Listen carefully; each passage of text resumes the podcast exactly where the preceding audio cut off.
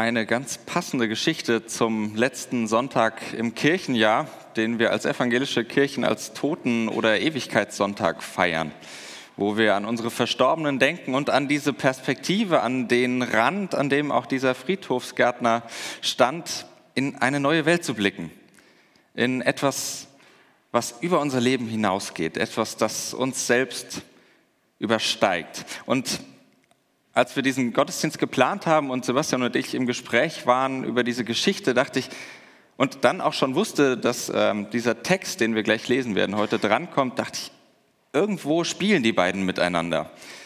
Ich habe das versucht in Worte zu packen, nicht äh, ganz ausdrücklich, aber vielleicht geht euch das ähnlich, dass ihr merkt, irgendwas in diesem Text, das kommt auch aus der Geschichte äh, oder andersrum und äh, die spielen irgendwie gedanklich miteinander. Und bin gespannt, ob euch das ähnlich geht oder ich heute Morgen der Einzige bin. Das schauen wir mal. Die Bibel, die steckt voller Redewendungen oder genauer gesagt, wir leben in unserem Leben, in unserem Sprechen und Reden mit ganz vielen Redewendungen, die vor allem aus der Lutherbibel stammen. In diesem Jahr der neuen Lutherbibel 2017 da hat die Deutsche Bibelgesellschaft online immer mal wieder einige dieser Redewendungen gesammelt und an einige davon erinnert, zum Beispiel jemanden in die Wüste schicken. Biblische Wendung oder lutherische Wendung, ein Wolf im Schafspelz, ernten, wo man nicht gesät hat und vieles, vieles mehr. Unser heutiger Text, der geht so ein bisschen auch in diese Richtung, denn mit 50 Prozent der Verse hat er auch eine recht hohe Dichte an Worten oder Redewendungen, die in unsere Sprache eingegangen sind. Äh, und ihr werdet wahrscheinlich schnell rausfinden, welche das sind. Wir starten damit in die dritte Staffel unserer großen Bergwerk-Predigtreihe. Der große Auftakt, ja, groß oder weniger groß, mal schauen. Matthäus 6, die Verse 1 bis 4. Habt aber Acht, sagt Jesus, dass ihr eure Gerechtigkeit nicht übt vor den Leuten, um von ihnen gesehen zu werden. Ihr habt sonst keinen Lohn bei eurem Vater im Himmel. Wenn du nun Almosen gibst, sollst du es nicht vor dir ausposaunen, wie es die Heuchler tun in den Synagogen und auf den Gassen, damit sie von den Leuten gepriesen werden. Wahrlich, ich sage euch, sie haben ihren Lohn schon gehabt. Wenn du aber Almosen gibst, so lass deine linke Hand nicht wissen, was die rechte tut, auf dass dein Almosen verborgen bleibe und dein Vater, der in das Verborgene sieht, wird dir es vergelten. Habt ihr sie entdeckt, die beiden Sprichwörter oder Redewendungen?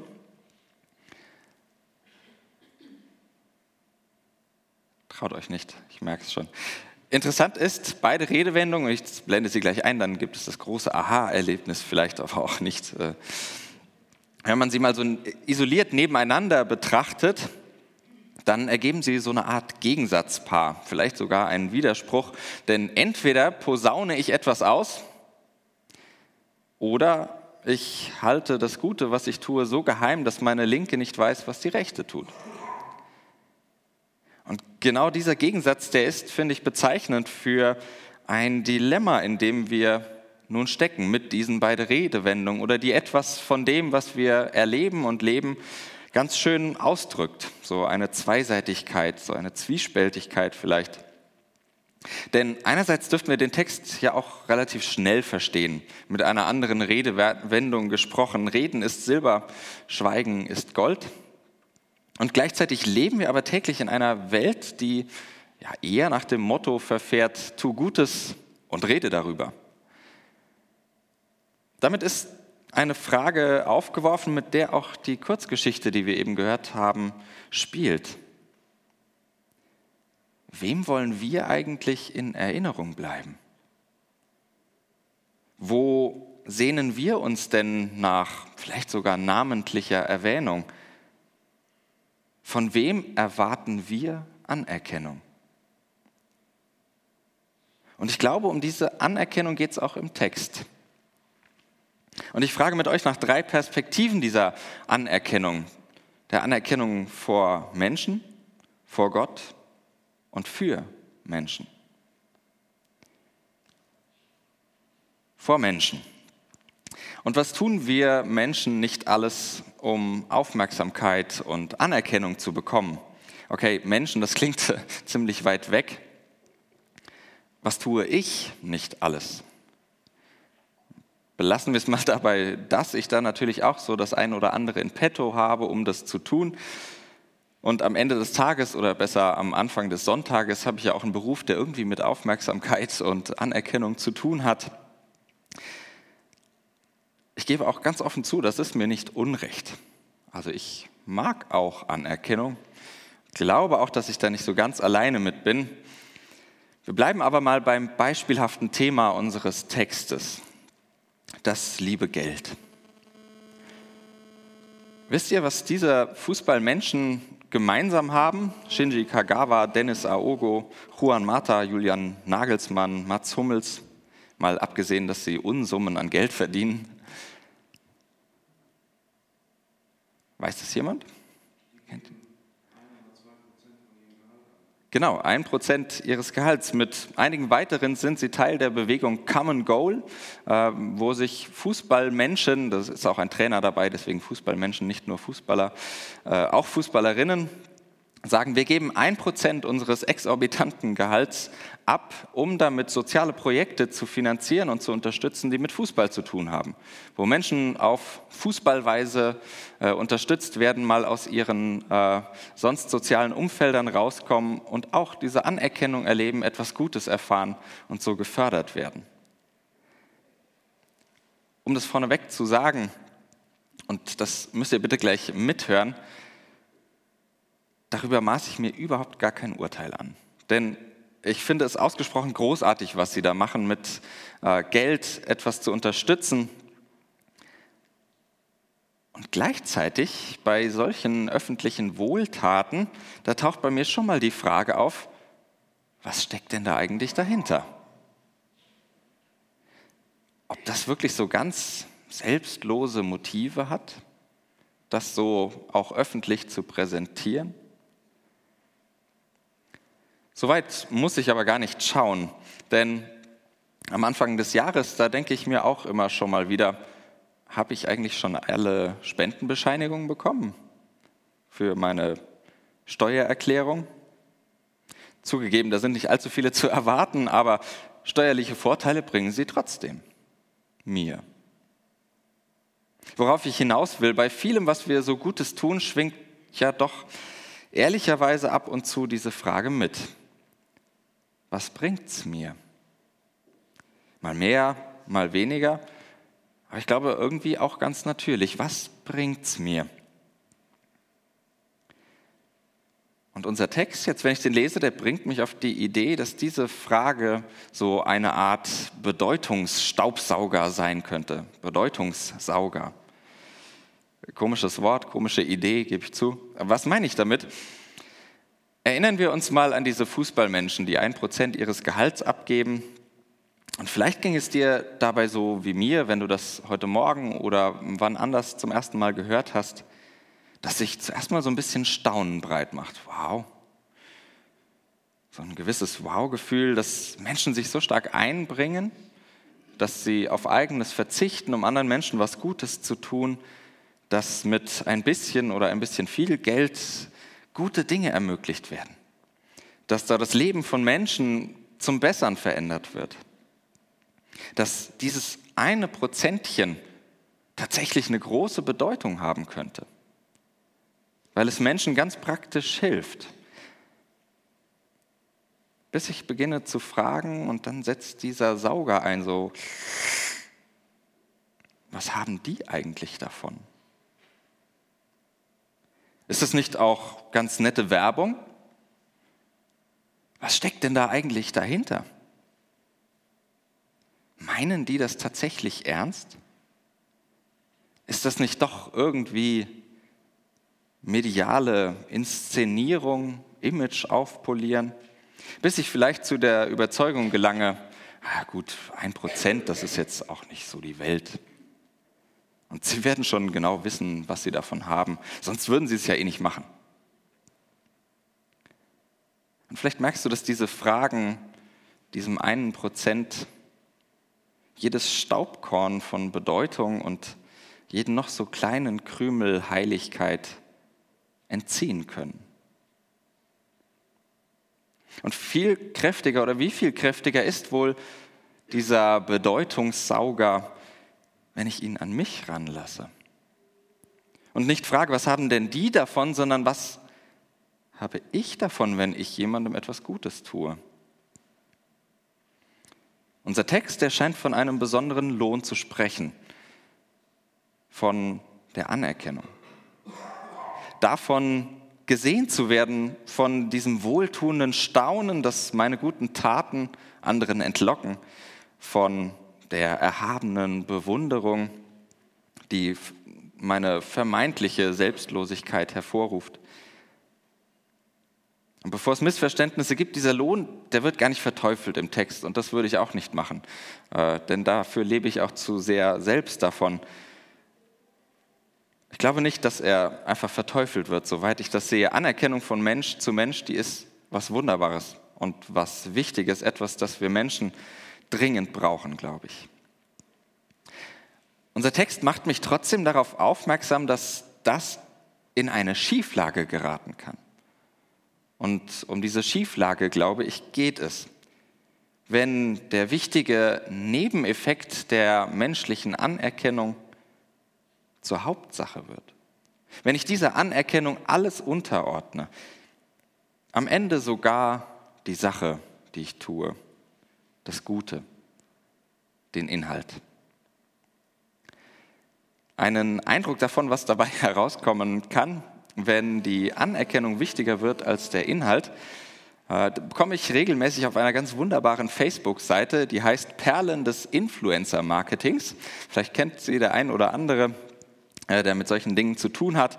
In aller Kürze heutzutage werden einflussreiche Menschen, das heißt bekannte Menschen aus dem Internet dafür bezahlt, dass sie sich mehr oder weniger geschickt mit Produkten von Herstellern äh, auf Fotos inszenieren und damit Werbung machen. Damit verdienen sie dann ihr Geld. Äh, allein damit. Das heißt, es gibt einen Inhalt und es gibt die Anerkennung, für die sie das natürlich auch tun, in Form von Klicks oder Likes oder was auch immer. Äh, wenn einem dann aber der Inhalt das, was man da zu bewerben hat, völlig egal ist und wie man das in Szene setzt, dann kommt dann äh, wohl vielleicht sowas dabei heraus. Da sitzt dann schon mal ein muskulöser Typ, ach, ja, Moment, das ist falsch. Äh, sitzt dann zum Beispiel, das ist kein muskulöser Typ, der da sitzt, Reihenfolge vertauscht. Äh, eine junge Frau in relativ zweifelhafter Pose und äh, macht sich einen leckeren Proteinpudding mit Melone, den sie bewerben soll, mitten auf einem Kunstrasenplatz. Ja, kann man machen.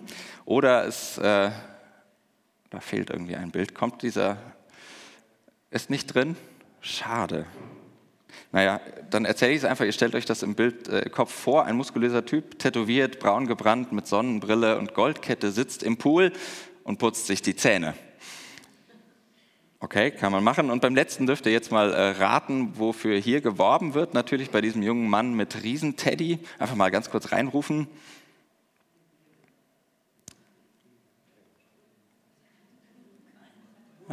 Ich habe noch nichts gehört. Wurst? Uhr? Nee, keine Uhr. Natürlich für ein Zahnpflegeprodukt. Also unter uns mit einem Klick und äh, einem Like ist hier, glaube ich, jede Bedeutung dieser Bilder vollständig und ausreichend entlohnt. Finde ich zumindest so. Also was ich sagen will, ich höre im Text eine Warnung vor diesem Bedeutungssauger wo die Anerkennung im Vordergrund steht, da leidet die Bedeutsamkeit der Sache.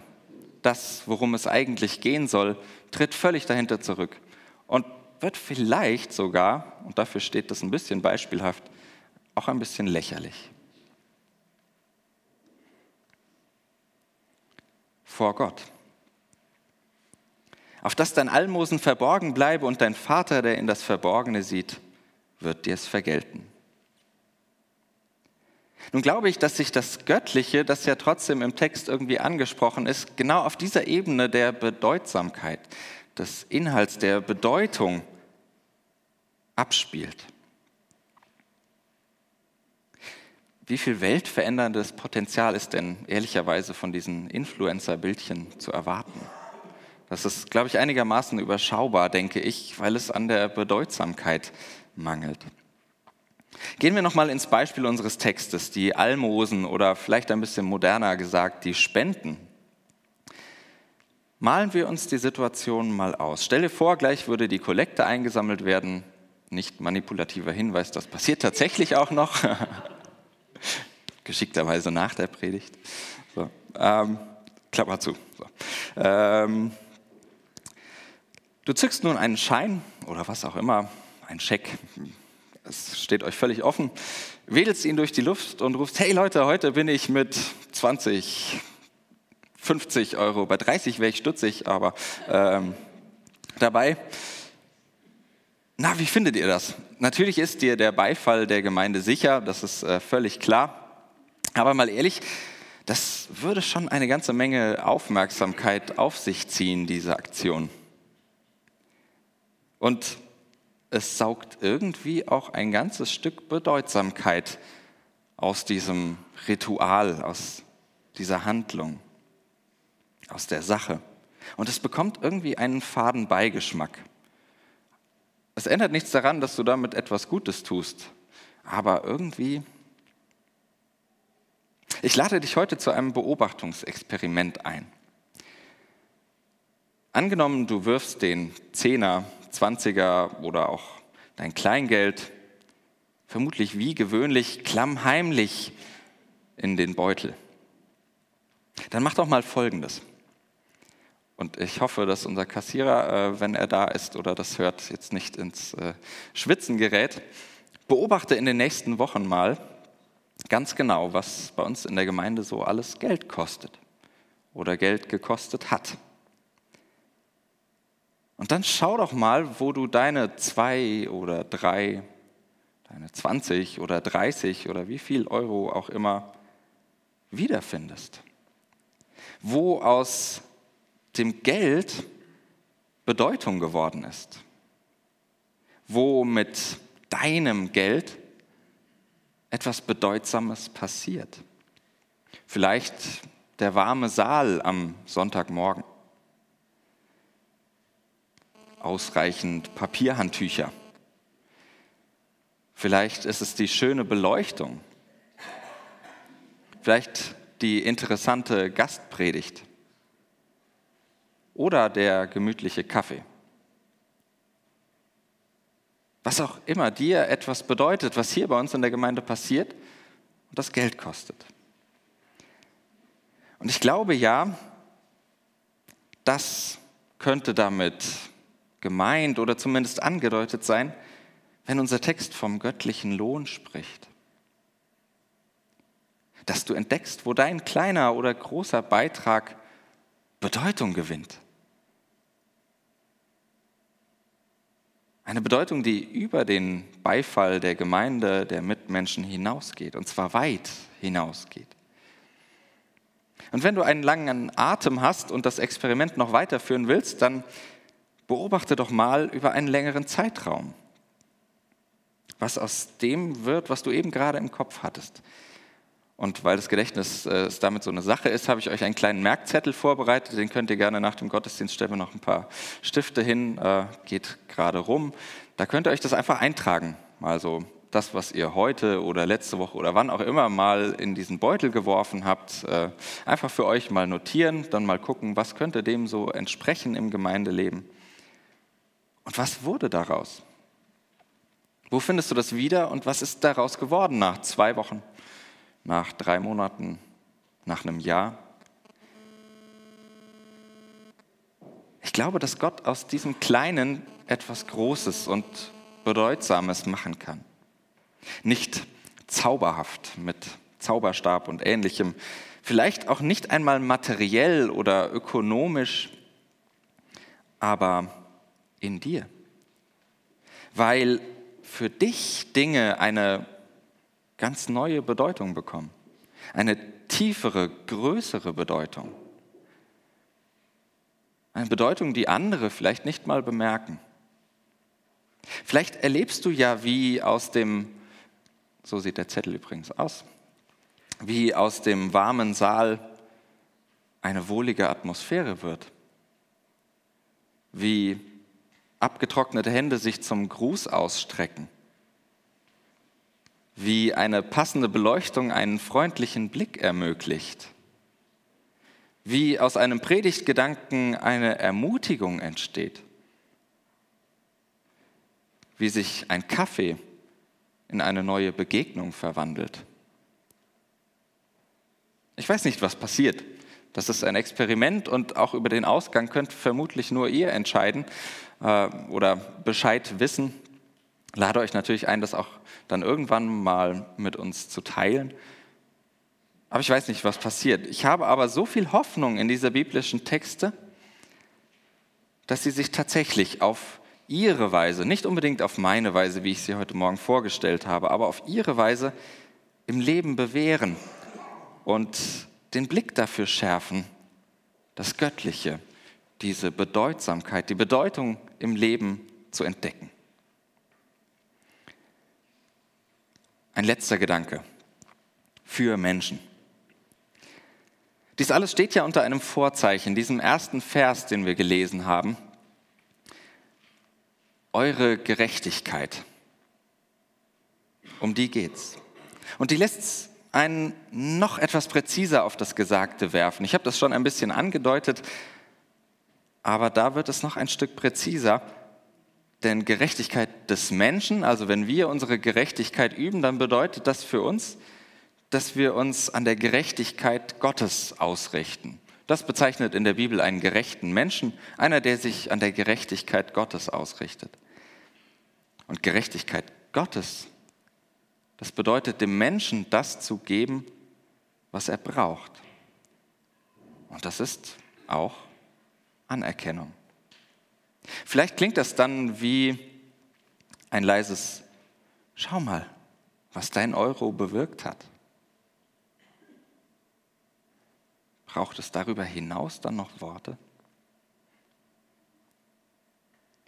Der Text lädt mich ein, meinen Lohn für das, was ich gebe, nicht auf der großen Bühne zu suchen, ihn mir nicht in Schulterklopfern auszahlen zu lassen, sondern auf das zu achten, was vielleicht sonst niemand sieht, was nur ich sehe, was mir etwas bedeutet, auf das, was im Verborgenen passiert, da, wo nur Gott hinschaut, der Vater, der in das Verborgene sieht der dich sieht. Amen.